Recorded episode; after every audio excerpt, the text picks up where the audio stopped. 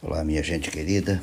Mais uma vez tenho o privilégio de chegar até você, é o pastor Elvio Menezes, e hoje eu quero começar fazendo uma pergunta que a grande maioria não gosta de ouvir essa pergunta.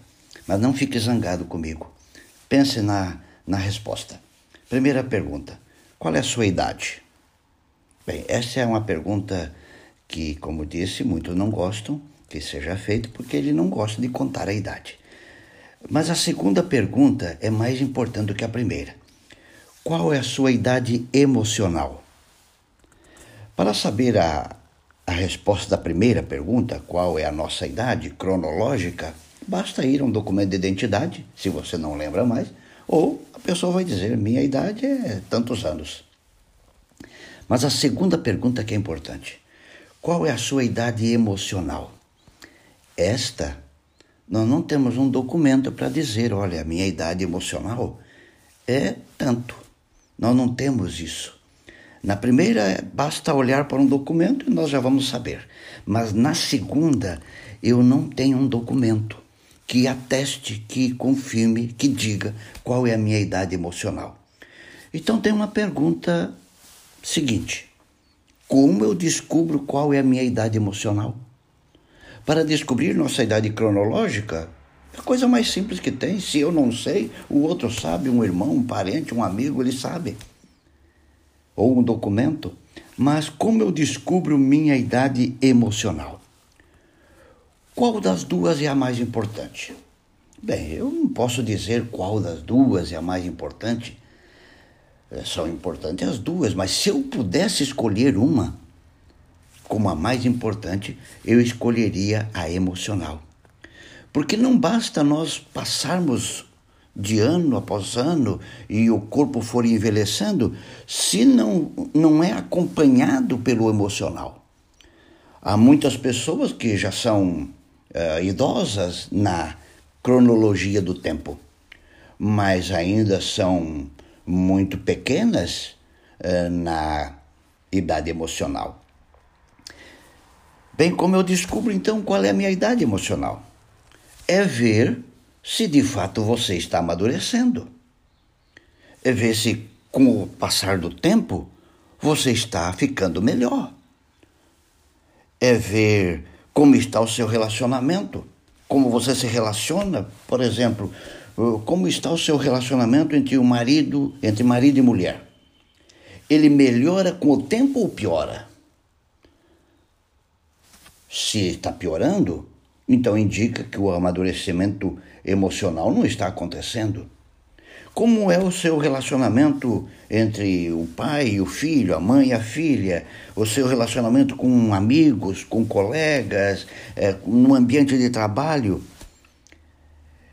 Hoje, nós encontramos muitas pessoas com grande dificuldade no item emocional porque eles são ainda bebês ou crianças nas suas emoções. O tempo passou, a idade avançou, mas o emocional não progrediu, o emocional não cresceu, o emocional não avançou. Como disse, você já sabe disso, eu gosto de frases. Acho que elas é, são fantásticas para dizer muita coisa com poucas palavras. E há uma frase que ouvi há pouco tempo e guardei na minha coleção, que diz assim: envelhecer é obrigatório, amadurecer é opcional. Então aqui está o problema. O ato de envelhecer é obrigatório, se não morrer, vai envelhecer. O tempo vai passando, os dias vão passando, os anos vão passando e não há o que fazer. Mas amadurecer é uma opção. Nós temos que escolher amadurecer.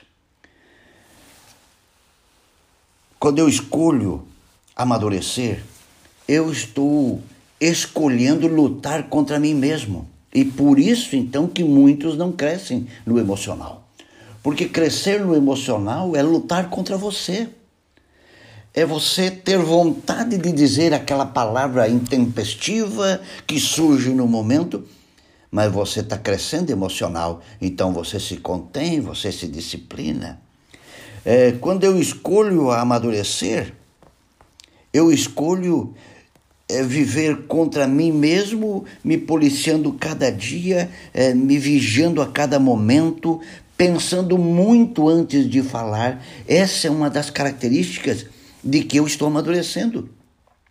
A pessoa que não é, é madura emocional, ela primeiro fala tudo o que quer, depois ela tem que ir lá pedir perdão, pedir desculpa e se humilhar dizendo que não foi aquilo que ela queria dizer, que não era aquilo, que ela estava errada. Isso é prova da imaturidade emocional.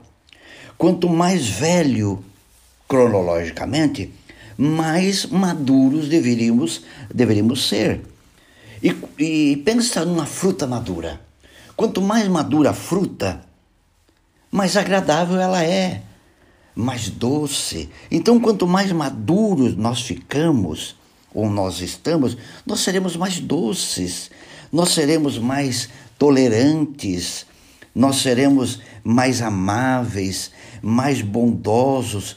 Em resumo, nós seremos mais cristãos.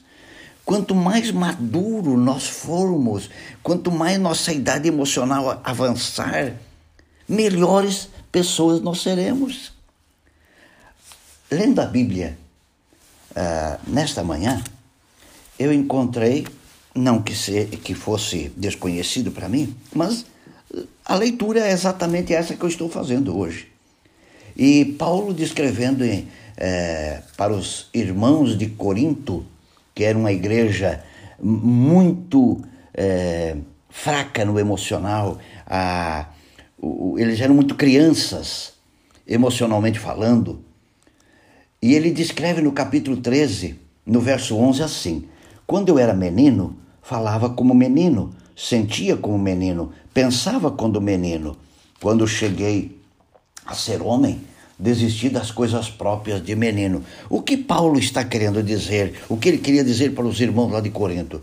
Ele queria dizer o seguinte: meninos, irmãos de Corinto, deixem de ser meninos.